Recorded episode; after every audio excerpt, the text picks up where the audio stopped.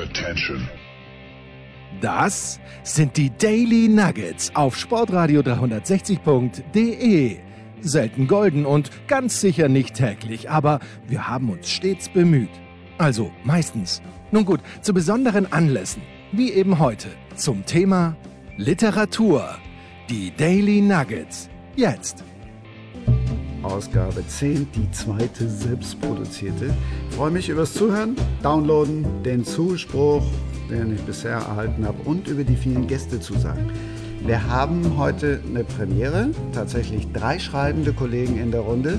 Drei, ich habe es äh, zum Abschluss der Ausgabe 9 schon gesagt, die nicht nur in ihrer Region eine Berühmtheit sind. Ich beginne tief im Süden. Der erste Blogger über einen Fußballverein, der Producer von Sportradio 360 wird jubeln, denn wir reden über den TSV 1860 München und über Oliver Griss. Servus. Olli, bring mal alle auf den Stand, wenn ich sage, dass du der zweitgrößte, der zweitreichweitenstärkste und überhaupt der geilste unter den Bloggern der Sonne bist. Ja, geil will ich jetzt nicht sagen, aber ich habe mich eben 2011 selbstständig gemacht nach dem Aus bei der Münchner Abendzeitung. Und ich hatte das schon immer ein Jahr, paar Jahre zuvor eben im Blick, äh, sowas äh, aufzubauen. Eigentlich war der Plan, äh, für, die, für die ersten 36 Vereine der ersten und zweiten Liga sowas zu machen. Äh, ich habe auch alle äh, Domains mehr oder weniger gebucht gehabt und am Ende ist es dann doch nur 60 München geworden.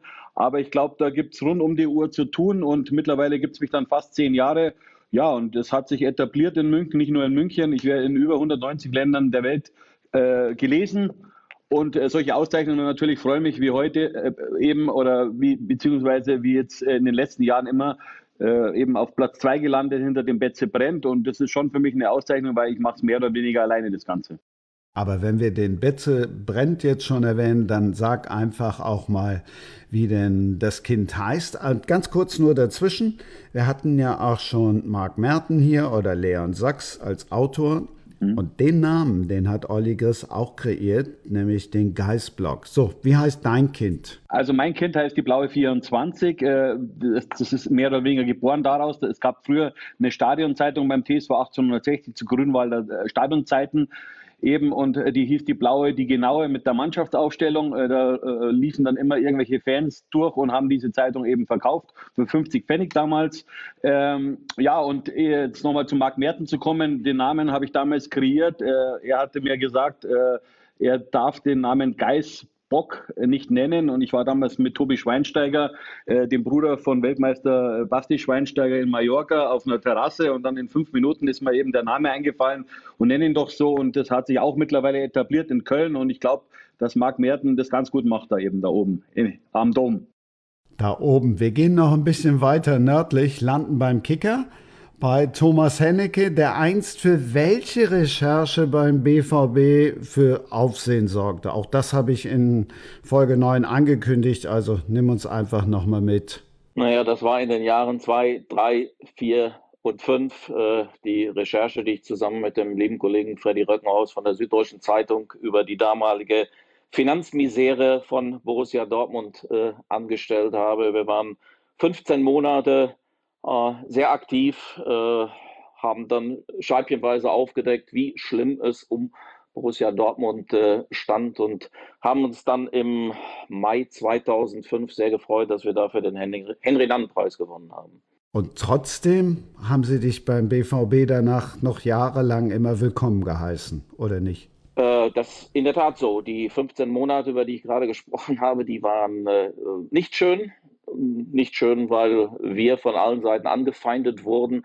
Als sich dann hinterher die Erkenntnis durchgesetzt äh, hat, dass das auch nicht alles falsch war, was wir da herausgefunden haben, hat sich das dann äh, äh, hinterher normalisiert und in den Jahren danach war es wirklich eine gute Zusammenarbeit oder ist es äh, eine gute Zusammenarbeit gewesen. Der dritte im Bunde, wir gehen noch weiter in den Norden, der steht für mehr als Fit for Fun. Wer dem auf Facebook folgt, weiß, obwohl der Kerle ein Stuttgarter ist, der kommt irgendwie nicht weg aus Hamburg. Moin Alex Steudel, warum bist du so ein richtiges Nordlicht geworden? Ja, hallo zusammen. Ähm, erstmal danke fürs Teilnehmen dürfen. Das klingt immer, da muss ich mich selber nicht dran gewöhnen, weil ich es ja schon so oft gehört habe, aber es klingt immer komisch, als Nordlicht bezeichnet zu werden, vor allem wenn man meine Stimme, den Klang meiner Stimme hört, der ja eindeutig süddeutsch ist. Ich bin eigentlich aus Stuttgart und mich hat es halt auch, äh, wie es halt im Sportjournalismus ist, durch die Nation getrieben. Also äh, angefangen in Stuttgart, dann war ich äh, in München bei der Abendzeitung, wo ich halt den Olli Griss, hallo Olli, äh, kennengelernt habe in der Redaktion Alex. und äh, auch 1860 eineinhalb Jahre lang betreut habe, die lustigste Zeit meines Reporterlebens eindeutig. Und dann war ich in Berlin äh, äh, bei der Welt und ähm, es war für mich immer überhaupt nicht vorstellbar, nach Hamburg äh, zu gehen, weil ich dachte immer so, naja, München ist das naheliegendste, wenn man aus Stuttgart kommt und Berlin war damals halt die Stadt. Ne? Äh, es war Ende der Jahrtausendwende, das konnte man sich auch gut vorstellen, aber Hamburg war für mich irgendwie nie ein Thema. Und dann äh, habe ich tatsächlich äh, das Angebot bekommen, bei Sportbild in die Chefredaktion zu gehen und damals hat mich Pit Gottschalk nach Hamburg eingeladen und hier im Hochsommer durch die Stadt gefahren, war natürlich gemein, weil es war natürlich super Wetter. Und da habe ich mich wirklich in die Stadt verliebt, weil sie einfach, äh, wie sich herausgestellt hat, genau die Vor- und Nachteile der anderen beiden Städte ausgleicht. Also nicht so chaotisch wie Berlin, aber doch irgendwie Weltstadt. Äh, hat das Schöne und Gemütliche von München, ist aber nicht so ganz. Also München ist ja manchmal ein bisschen provinziell, finde ich. Äh, insofern äh, super Wahl und deswegen bin ich jetzt schon seit 18 Jahren hier und jetzt ähm, lang bei Sportbild und bei Fitofan, da natürlich schon seit zwei Jahren nicht mehr, sondern seit zwei Jahren ja frei unterwegs. Und wie wir bei Facebook lesen, er hat so einen Lieblingsverein, da kommen wir aber später zu. Ähm, Olli, welches ja. Buch hast du uns aus der Provinz? Ich weiß, was Alex damit meinte. Ich habe ja auch in München und Hamburg gewohnt. München ist halt äh, auch schon vor Corona-Zeiten gerne mal um 22 Uhr Schluss. Was hast du uns für ein Buch mitgebracht als Münchner Kindle? Ähm, die Frage verstehe ich jetzt nicht genau. Also du meinst jetzt aktuell oder, oder früher von oder, oder von früheren Zeiten oder was meinst du genau? Nee, ich meine das Buch, was du uns vorstellen möchtest, was du mitgebracht hast, was du uns ans Herz legen willst. Ja, was will ich euch ans Herz legen? Also ich habe eigentlich jetzt von, von, mir jetzt kein aktuelles Buch äh, oder verstehe ich das jetzt falsch? Äh, nee, wir haben ja auch nur immer einen Autor. Ich versuche immer nur einen Autor einzuladen. Der darf dann über sein Buch sprechen und alle anderen stellen das vor, was ihnen gerade am Herzen liegt. Ja, ich muss ich ehrlich gestehen, jetzt äh, also so ein aktuelles Buch. Äh, mein Leben findet eigentlich im Internet statt. Das muss ich jetzt schon sagen. Ähm, durch das Leben hat sich einfach verändert. Äh, wenn ich jetzt mal einfach sagen will, ähm, ja, mein letztes Buch, was ich geschrieben ist, das Löwenwunder 2000 und das lustige Löwenbuch 1999, aber das ist ja lang her. Ähm, ja, äh, ich kann euch eigentlich gar nichts ans Herz legen. Wie gesagt, mein Leben äh, spielt sich im Internet ab und äh, da rund um die Uhr und ja. Da du mich ja noch von früher kennst, darf ich ja jetzt einmal böse sein. Was machst du denn im Literaturradio jetzt? Am besten, du lässt dir von Thomas mal eine ganze Reihe empfehlen, damit du auch mal wegkommst von diesem bösen Internet. Gerne. Ja, bö böse ist es, böse ist das richtige Stichwort. Ähm, ich möchte heute nicht über ein Buch sprechen, äh, sondern über eine, eine Reihe. Ähm, ich bin Serientäter, äh, passt ganz gut zum Genre. Ich äh, lese in der Tat gerne Bücher von Autoren, äh, die es sich äh, zur Aufgabe gemacht haben, äh, sehr lange Plots zu entwickeln. Ich mag es, wenn ich in einem Buch vertraute Gesichter treffe, bei den Bösen wie bei den Guten. Ich mag es, wenn sich Charaktere und Plots im Laufe von Jahren und Jahrzehnten entwickeln und dafür liefern Reihen ähm, dann auch die besseren Möglichkeiten. angetan hat mir, hat es mir ein Autor, ähm, der heißt Daniel Silva, der ist äh, bis 1997 CS, äh, CNN-Korrespondent im Nahen Osten und am Persischen Golf gewesen. Äh, seine Bücher erscheinen nach Verlagsangaben, das habe ich nochmal flugs gegoogelt, in mehr als 30 Ländern inzwischen. Äh, das Reizvolle bei ihm ist, dass er politisch brisante Themen in Hochspannung verpackt. Themen wie Terrorismus, Kunst, Kirche, die Auseinandersetzung mit dem Holocaust. Äh, darüber hat er inzwischen 21 äh, Bücher geschrieben, 19 sind in Deutschland erschienen.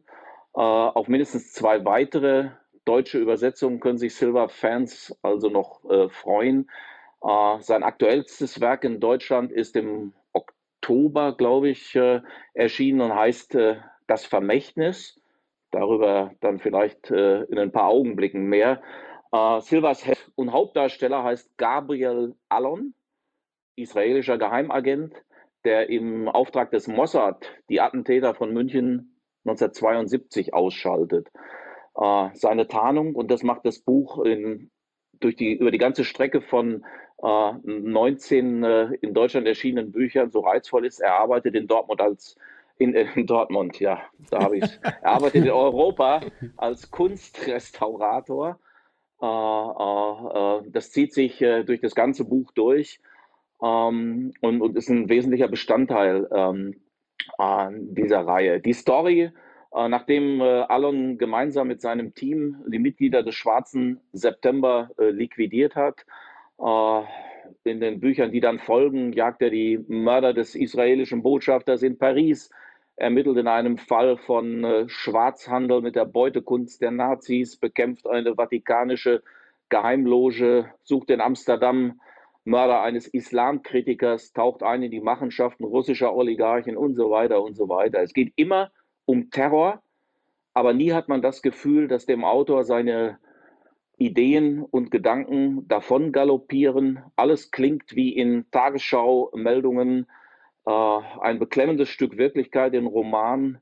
Äh, äh, Silvers Bücher haben allesamt ein hohes Tempo, sind actiongeladen, geben ihren Hauptfiguren aber ausreichend Zeit und Raum, das sagte ich ja eingangs schon, äh, zu entwickeln. Was ich gut finde, was mir besonders gefällt über die Jahre ist, Christian, wenn ich zu lang bin, unterbrich mich. Ja, alles einfach. gut.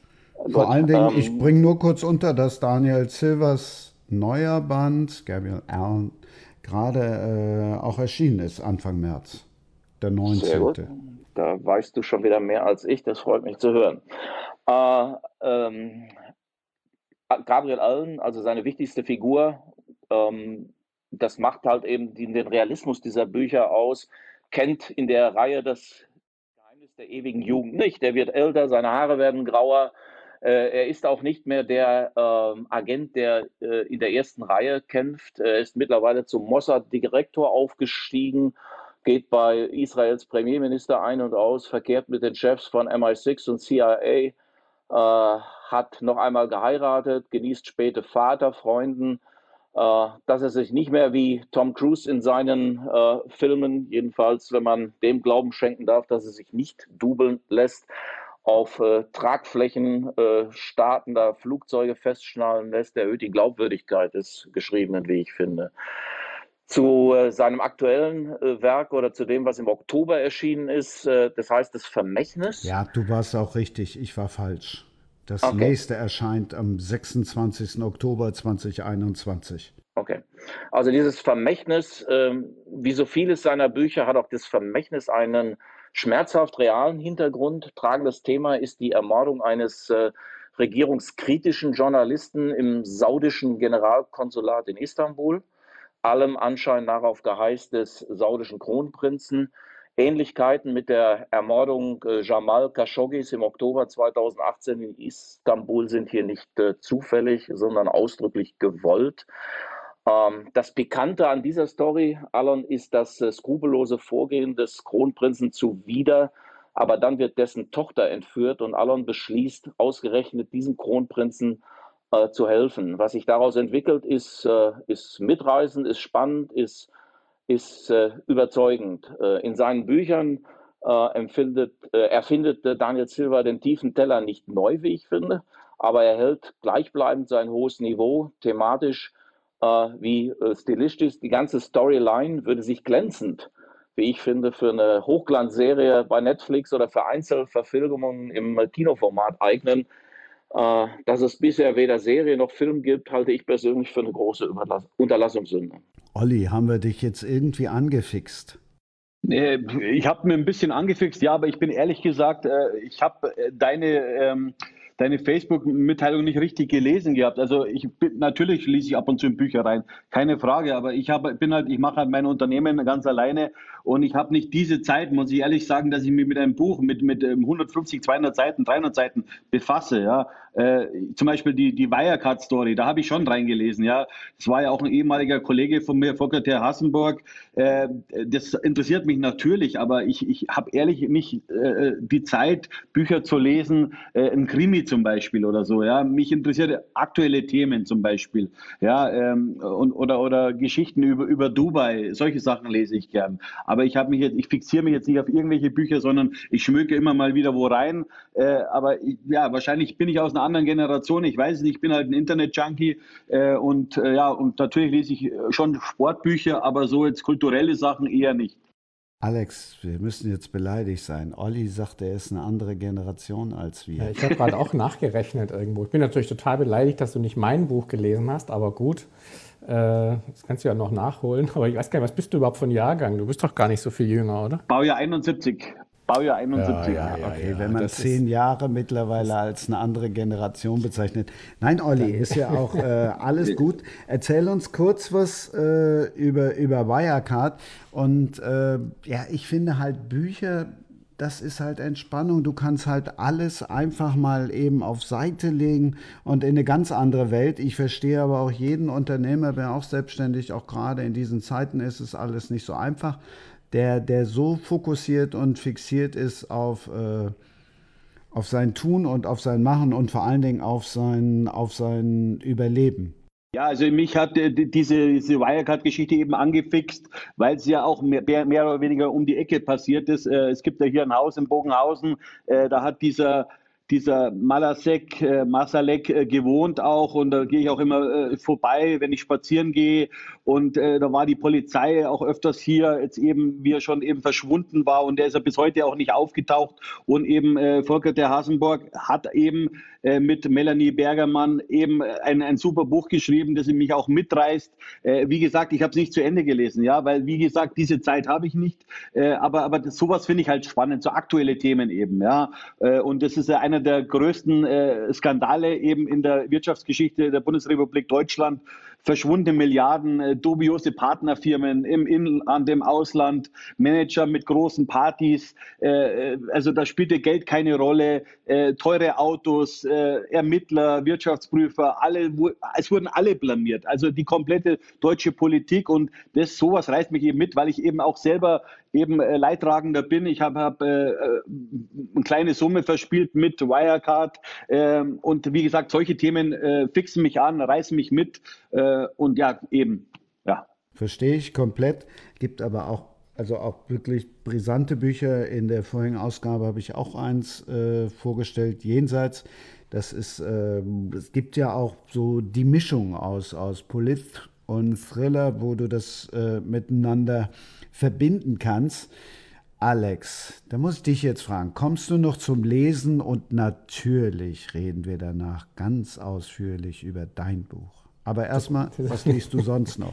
Das also sprich, das müssen wir nicht unbedingt. Also ich bin auch ein, ich bin auch ein, zwei, ein zweigeteilter Leser. Also ich sage jetzt mal, wenn, wenn ich im Urlaub bin, lese ich wahrscheinlich in zwei Wochen zehn Bücher und wenn ich äh, nicht im Urlaub bin, lese ich das ganze Jahr verteilt vielleicht zehn Bücher, weil ich äh, auch eigentlich nur abends lese, wenn ich im Bett bin.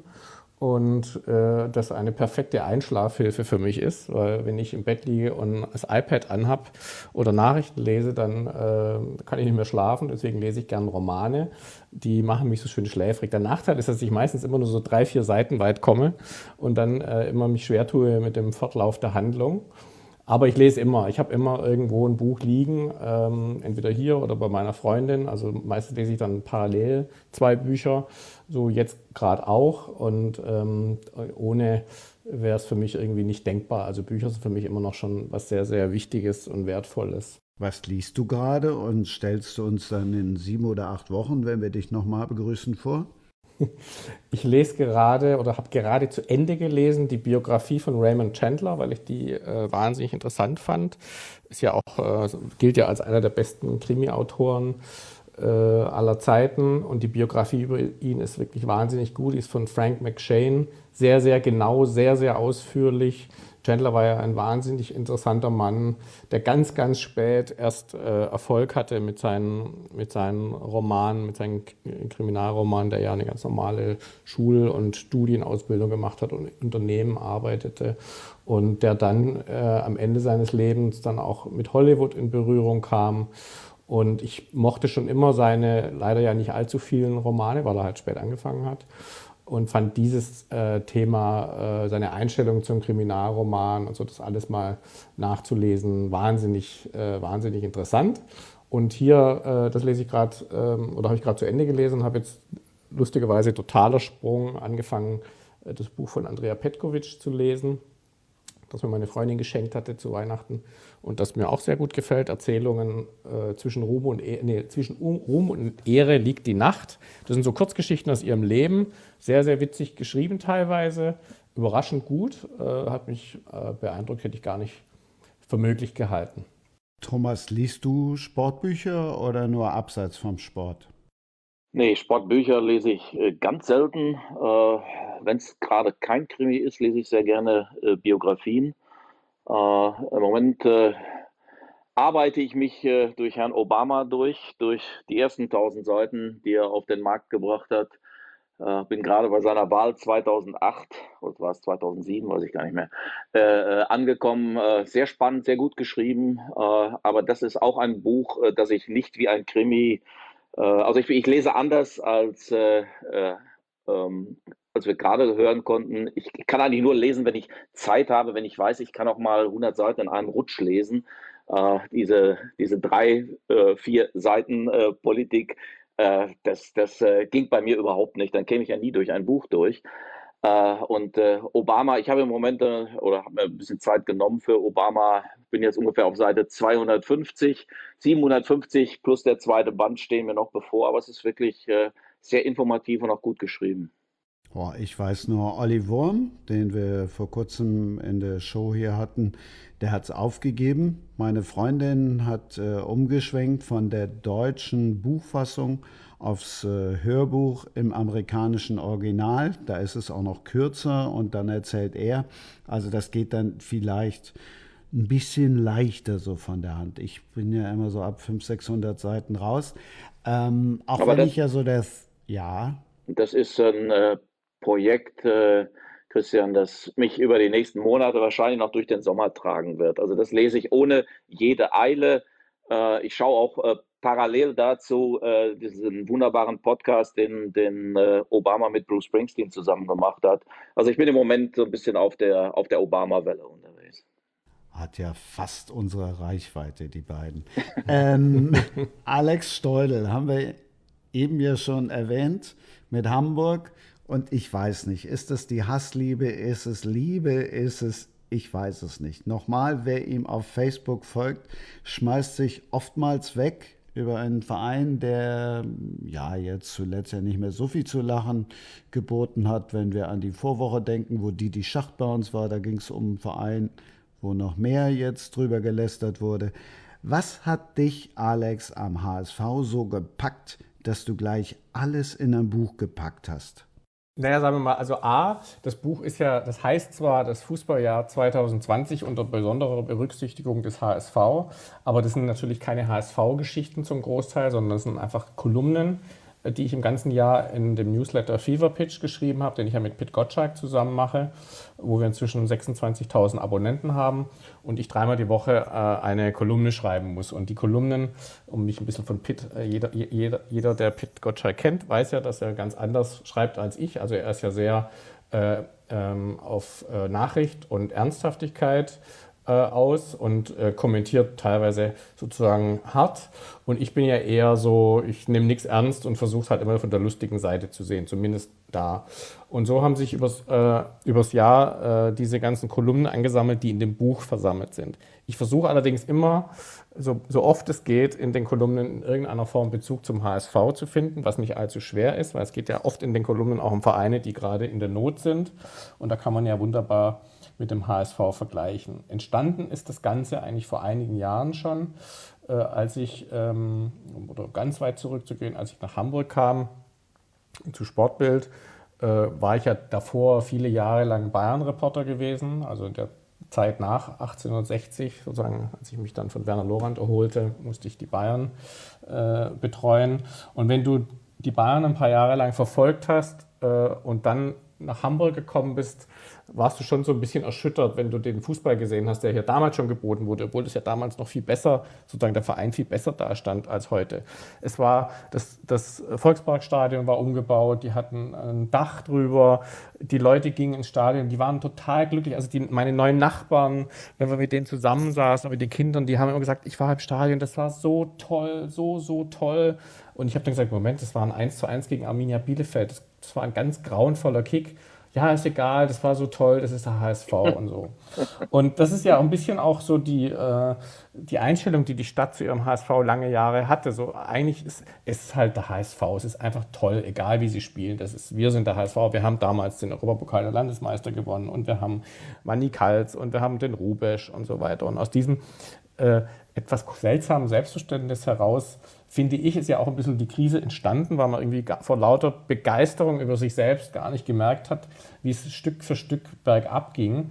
Und äh, auch die Fans ja im Stadion immer Riesenstimmung, selbst im Abstiegsjahr noch, da war ja teilweise eine unfassbare Stimmung, wenn man da hingegangen ist. Und du hast immer gedacht, das gibt's doch gar nicht, die spielen gegen Abstieg. Du kannst die Spiele nicht angucken. Es war wirklich furchtbarer Fußball teilweise. Also ähm, ich gehe ja nicht regelmäßig hin, aber immer wenn ich hingegangen bin, konnte ich es einfach nicht glauben. Und ich habe irgendwann angefangen, eben bei Facebook das zu kommentieren. Da war ich noch bei Fit for Fun, da hatte ich ja mit dem Sportjournalismus sozusagen nichts zu tun. Und äh, das hat den Leuten irgendwie gefallen. Ich habe immer viele Kommentare dazu gekriegt und ich wollte es aber gar nicht irgendwie lange weitertreiben. Das war ja nur so ein Spaß. Ich wollte einfach den Leuten sagen, irgendwas läuft hier schief. Habe es aber immer auf eine lustige Art und Weise versucht. Das führte aber dazu, dass wenn ich irgendwas anderes kommentiert habe Facebook, sofort irgendwie Leute drunter geschrieben haben, ja, was hat denn das jetzt mit dem HSV zu tun? So. Also war ich immer so ein bisschen unter Druck und so entstand eigentlich die Idee, Dinge immer in HSV-Bezug zu sehen. Und so entstand dann auch ähm, irgendwann ähm, die Idee bei Pit Gottschalk, bei, dem, bei Fever Pitch, bei dem Newsletter, bei dem täglichen mitzumachen. Und, ähm, und so entstand eben auch das Buch Ende letzten Jahres, weil ich dann ähm, im Dezember irgendwann, das fand ich ja so faszinierend. Das war eigentlich, eigentlich war es ein bisschen ein Experiment. Ich habe, wie gesagt, das Buch ja nicht geschrieben, sondern es war eigentlich schon da, weil es meine Kolumnen sind. Und irgendwann Mitte Dezember äh, lag ich abends im Bett und dachte, mein Gott, du hast diese ganzen Kolumnen geschrieben, jetzt mach doch mal was draus irgendwie noch, versuch doch noch was. Und äh, dann bin ich auf den Gedanken gekommen, das im Eigenverlag äh, rauszubringen und habe tatsächlich, und das fand ich echt faszinierend, weil ich wusste natürlich, wenn ich jetzt einen Verlag anrufe und ein paar Leute in Verlagen kenne ich ja und sage, du, ich habe hier ein, äh, ein Fußballbuch, äh, könntest du das mal bis Montag auf den Markt bringen? Dann hätten die sich totgelacht und hätten gesagt, äh, meinst du den, Mon den ersten Montag im Oktober 2021 oder wovon sprichst du gerade? Hätte Oliver ich, Wurm nicht helfen können? Ja, Oliver Wurm hat gleich ein Heft draus gemacht, genau. Mit Abziehbildchen, genau. Ähm, Nee, ich habe das dann einfach gesagt, okay, ich probiere das jetzt aus, weil ich auch keine Ahnung hatte, wie das geht. Habe mich dann bei Amazon, kannst du ja im Eigenverlag äh, Dinge, äh, Bücher publizieren. Ich habe mich dann einfach, ich saß hier nachts und habe angefangen und habe da reingelesen. Und das war echt fast, es war eine neue Welt, das war total faszinierend. Also diese ganzen Anweisungen zu befolgen, das Cover zu gestalten. Das geht alles ruckzuck. Das gibt Formate dafür. Da habe ich dann auf YouTube so Do-it-yourself-Videos geguckt und habe dann gelernt, wie man, die, wie man das PDF erstellen muss dafür, wie so ein Buch eigentlich im Innenteil aussieht. Man liest zwar tausende von Büchern, aber wer weiß denn auswendig, wo was wie steht? Also die ganzen Impressum und, und Vorworte und was weiß ich und Inhaltsangabe, wie das funktioniert. Und das habe ich alles tatsächlich in diesem ersten Abend, Nacht äh, hinbekommen. Das war ein Mittwoch, das weiß ich noch. Und hatte tatsächlich, ob man es glaubt oder nicht, am Freitag das Buch im Briefkasten. Also das erste gedruckte Buch davon äh, als Ansicht so. Und am Montag war, glaube ich, das tatsächlich dann als Druck gedrucktes und als E-Book im, äh, im Store bei Amazon. Und äh, hat natürlich auch ein bisschen Kritik eingebracht, so ah, ausgerechnet Amazon und nirgends sonst, aber sonst hätte es ja auch überhaupt nicht funktioniert. Und das war das eigentlich Faszinierende an dem Buch, dass ich äh, innerhalb von ein paar Tagen ein Buch rausbringen konnte äh, und das dann natürlich kräftig beworben habe. Dann haben natürlich auch viele Leute geholfen, alte Kollegen haben dann ein bisschen Werbung dafür gemacht. Äh, in Sportbild war ich dann der Gewinner der Woche auf den, auf den Nachrichtenseiten vorne und in der Bildzeitung haben sie was gemacht und noch ein, zwei andere Zeitungen und Formate. Und das Ganze hat einfach wahnsinnig Spaß gemacht, diesen Prozess äh, anzuleiern und umzusetzen. Reich wirst du damit natürlich nicht, weil du hast natürlich nicht die ganzen Buchläden. Äh, anders als in Amerika, da kannst du inzwischen, wenn du über Amazon publizierst, äh, kannst du auch, äh, können auch die Buchläden das Buch ordern, wenn es ein ganz normaler Verlag wäre. Das geht in Deutschland noch nicht. Und das hat alles wow. wahnsinnig viel Spaß gemacht. Also lange wow, Geschichte, aber, aber war irgendwie spannend. Aber guck mal, jetzt haben wir hier in der Ausgabe dann auch richtig gelernt, wie wir noch ein Buch herausgeben können. Finde ich auch großartig. So genau, äh, ich habe auch mal eins geschrieben und habe dann tausende Verlage angeschrieben, die, die haben sich das überhaupt nicht angeguckt und das landet dann irgendwann im Papier. Also, wenn ihr wissen wollt, wie ihr selber ein Buch rausbringen wollt, wendet euch an Alex und guckt euch an, wie das aussieht, wenn ihr nämlich sein Buch kauft. Du darfst noch einmal den Titel sagen. Das Fußballjahr 2020 unter besonderer Berücksichtigung des HSV. So, und guck mal, auf HSV reimt sich die verstummte Frau. Was eine Überleitung. Nein, ich ähm, wollte jetzt dann natürlich zum guten Schluss, komme ich ja auch immer noch um die Ecke. Und da Thomas gesagt hat, er macht eine Serie, habe ich gedacht, okay, schiebe ich einen meiner heißgeliebten Standalones auf die nächste Woche oder auf die nächsten Ausgaben. Ähm, wollte euch was von Karen Slaughter ans Herz legen. Die habe ich mal kennengelernt. Die ist wirklich im wahrsten Sinne des Wortes totkomisch. Thriller-Autorin. Da geht es dann auch um Serientäter. Und die Serie, die ich meine, dreht sich um die Ärztin Sarah Lenten. Ähm, und dann die zweite Reihe, also die erste, da hat sie, war sie verheiratet mit Jeffrey Tolliver. Und jetzt geht es um die Reihe Wild Trend. Also dieses, die verstummte Frau ist das aktuellste. Ist jetzt wirklich nichts für Zartbeseitete, weil ähm, da geht es halt schon um, um Missbrauch, um Vergewaltigung und so weiter und so fort. Also richtig fies. Aber ähm, dieses ungleiche Paar, das macht's halt aus. Sie, die schlaue, attraktive Ärztin und äh, Obduzentin, die war mal Kinderärztin, jetzt arbeitet sie als Gerichtsmedizinerin. Und er, der große, starke Polizist, der früher als Kind missbraucht worden ist, der von seiner großen Liebe missbraucht worden ist, unter Druck gesetzt worden ist, seelische Misshandlungen inklusive. Da gibt es viele Rückgriffe in jedem Band. Die ist dabei noch nicht so weit wie Silver, die ist erst beim achten. Aber selbst wenn du da einsteigst, dann verstehst du sogar äh, noch den aktuellen Band. Also bei aller Brutalität und aller Gewalt, das Schlimme ist ja, das meiste ist ja dann auch vieles nicht aus der Luft gegriffen. Und da, Olli, verstehe ich, wenn du sagst, um Gottes Willen, das ist so abends zum Einschlafen nicht meins. Du, ich schlafe immer todmüde ein, weil bei mir geht eigentlich oh, leider um sieben Uhr der Laptop an und um, um zwölf in der Nacht wird er ausgemacht. Also dann kannst du dir im Grunde mein Leben vorstellen, um so eine Firma auch hochzuziehen. Äh, ich bin das, mache das leider alleine und deswegen habe ich auch kaum Zeit für Bücher. Aber wie gesagt, wenn ein spannendes Thema auf dem Markt ist, wie eben diese Wirecard-Story, dann kaufe ich mir das auch und, und dann schaue ich mal rein. Aber ich habe es bis jetzt noch nicht zu Ende gelesen. Das muss ich auch zu meiner Schande gestehen. Äh, wie gesagt, ja. Aber vielleicht kannst du ja mal die geilsten Artikel, haben wir ja gerade gelernt, wie es geht, von Alex auch mal im Buchform äh, Ich muss sagen, der Alex hat mir da schon ein bisschen jetzt einen Tipp gegeben mit Amazon, ganz klar. Ich habe vor vier Jahren, oder ist jetzt schon bald fünf Jahre her, habe ich mal so, so, so ein 60 äh, Total gemacht mit 180 Seiten, habe selbst ein Heft rausgegeben äh, und das ist 8000 Mal verkauft worden.